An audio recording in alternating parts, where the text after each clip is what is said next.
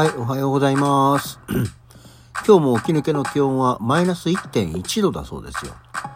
昨日はね、あの、言った通り日中は本当に7度、8度ぐらいまでしか上がってないんですけど、今日はもうちょっと日中は暖かくなるようですが、今はマイナス気温の朝でございます。はい。改めましておはようございます。1月25日木曜日午前7時27分、起き抜けラジオ西京一でございます。えー、今日も、えー天気はいい。あ、曇ってきたな。なんか朝起きた時は日があったんですよ。風が強いのかな？ちょっと今は曇ってきてしまいましたね。そう、あのーまあ、天気なんでいいんですけど。雨じゃないんでいいんですけどってことですけどね。そう昨日さ、まあ、寒かったよって話をしましたけど、あのあれ、天気予報アプリってさ、まあ、あの iPhone に入ってるアプリっていうのはもう今現在気温が何度ですよ。で、まあ、今日の天気とか、あの、時間ごとのね、あの、天気のこう、移り変わりがわかる。まあ、それは一般的なアプリがあるじゃないですか。で、今会社でさ、まあ、当たり前だけどパソコン使ってるのが Windows のパソコンで、あの、ネットつながるとこう、ホームページがその、マイクロソフトスタートとかっていうの？よくわかんないですけど、マイクロソフトの、えーまあ、いわゆるポータルのトップページに入るんですけど、そこにもまあ天気の、ああいうのだ、ヤフーでもね、あるけども、天気のやつがあるじゃないですか。で、そうすると、まあ、現在の気温、現在の天気とか、湿度とか出るんだけども、そこにさ、その、今の実際の気温と体感気温っていうのが出るのね。で、まあ、いわゆる当たり前だけど、気温があっても風が吹いてたりその風向きによって体感気温っていうのが変わるわけじゃないですか。で昨日もなんかほんと寒かったから日中でも、えー気温が5度なんだけど体感気温がマイナス8度とかになっててそれはやっぱ風が結構強めでねマイナス8度って、まあ、その体感気温としてのマイナス8度って風があるとよりね寒いよねっていうことでまあほんとご飯を食べに行く時も基本的に日中日が当たってると上着だけいわゆるジャケットだけ着ていくんだけども、えー昨日はもうさらにあのアウターのもこもこしたコートをですね、えー着て行きましたけどいわゆるさこう飯を食いに行くためだけにコートを着るとそのいちそのコートを脱いだりそのコートを置いたりっていうのがちょっと手間なんですけどね。あんまり好きじゃないんですけど。でも寒さにはかなわないからね。仕方ないですけど今日はどのぐらいまで上がるんでしょう、えー気温としてはちょっと今見てみようかな。あ予想気温はでもね結局今日も8度ぐらい、えー昨日より1度高い程度なんでこれで風が吹いたらもうまた体感気温がぐっとね下がってしまいますね。嫌だ嫌だと思いつつもまだまだ、えーそんな季節でございます。あそう。そんな季節ということでほら今はその大寒ですからね。あのそういえば七十二候言ってなかったね。その大寒で、えーそんな中の、えー七十二候は今日から時効ですね、えー七十二候3つ数えるうちの真ん中時効でございまして今は沢水凍り詰めると。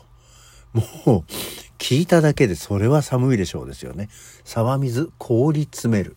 ね、沢の水が氷となり熱く張り詰める頃。この時期に1年での最低気温の記録が出ることが多く氷点下に達する地域も多く見られます。そりゃ寒いわけだ。ね。あのこれはもう今日は何の日で、まあ、去年も紹介してましたけどあの今日はあの日本の最低気温記録された日なんですよね。なんだっけ北海道でマイナス41度かな？だっけ、えーのがまあ記録された日なんでそれはこう地球もというか日本も冷える日なんだよね。まあだからしょうがないね。四十二項もうまくいったもんで別に日本最低気温の日が分かったからこういうふうに決めたわけじゃないのに。でしかも多分七十二項って中国だよね多分ね。まだ寒いんだね。アジアが寒い日なんだな今日はっていうところでございます。はい。でえーと今日はね本当に特に話すことがねえんでやんすけどね。でじゃああの今日は何の日とかあの今日は誰の誕生日とかやろうかなと思ったら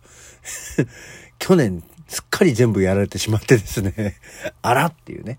さすがにその季節のさこの話はまあ今日はこんな日ですよ。ね、暦の上ではこう、こうですよっていうのを あの、言えればいいんだけどさ、あの、今日は何の日と今日は誰の誕生日はさ、さすがにね、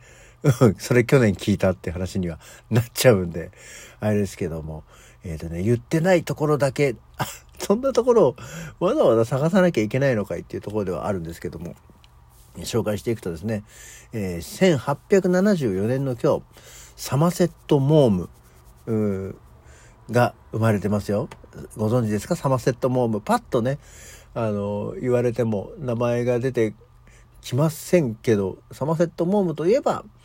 代表作が何ですか？わかりますか？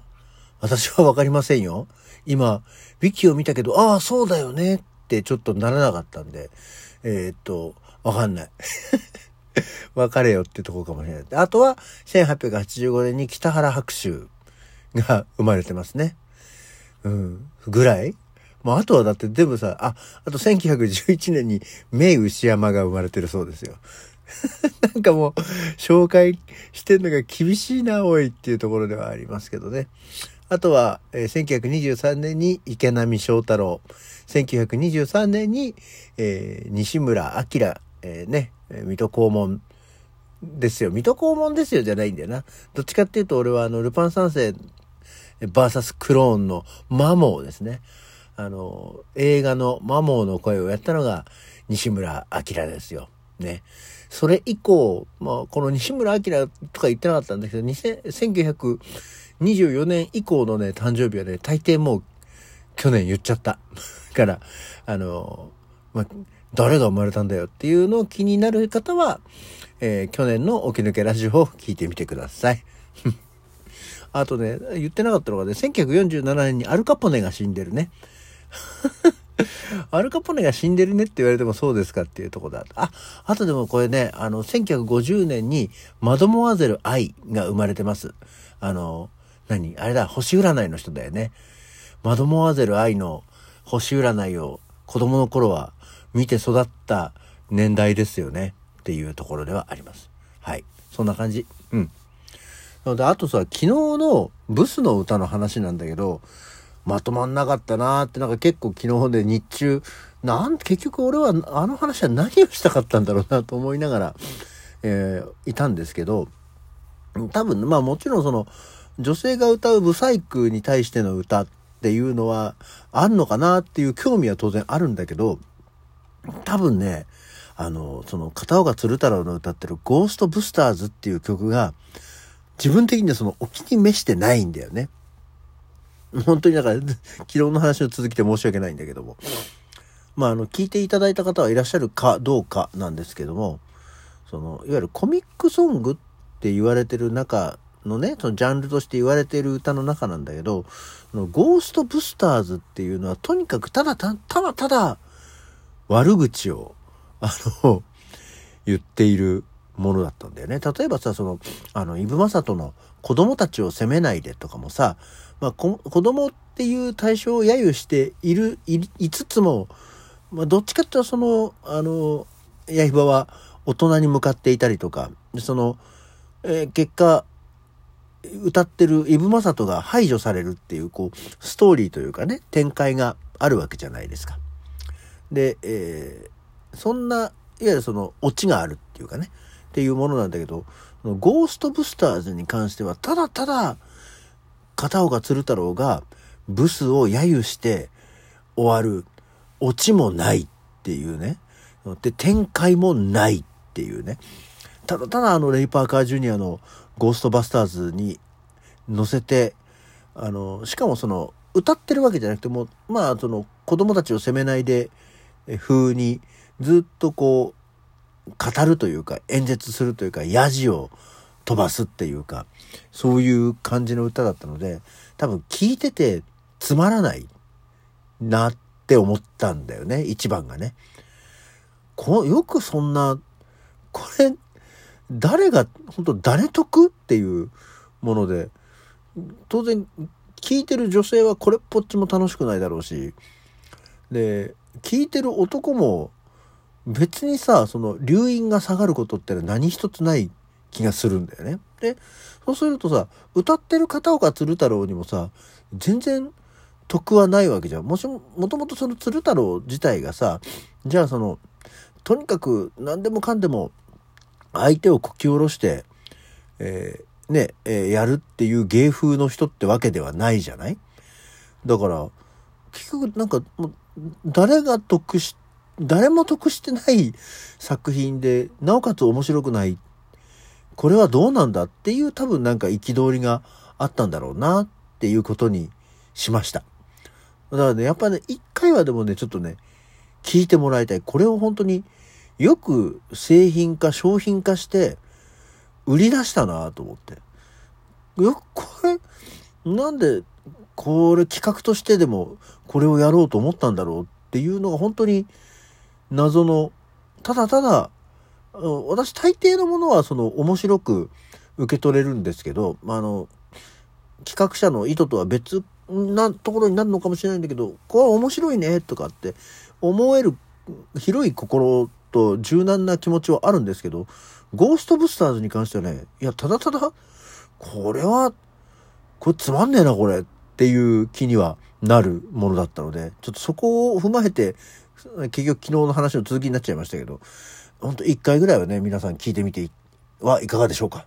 ということで、昨日の補足とさせていただきます。はい。というわけで、今日の起き抜けラジオはこの辺で、それじゃあまた次回。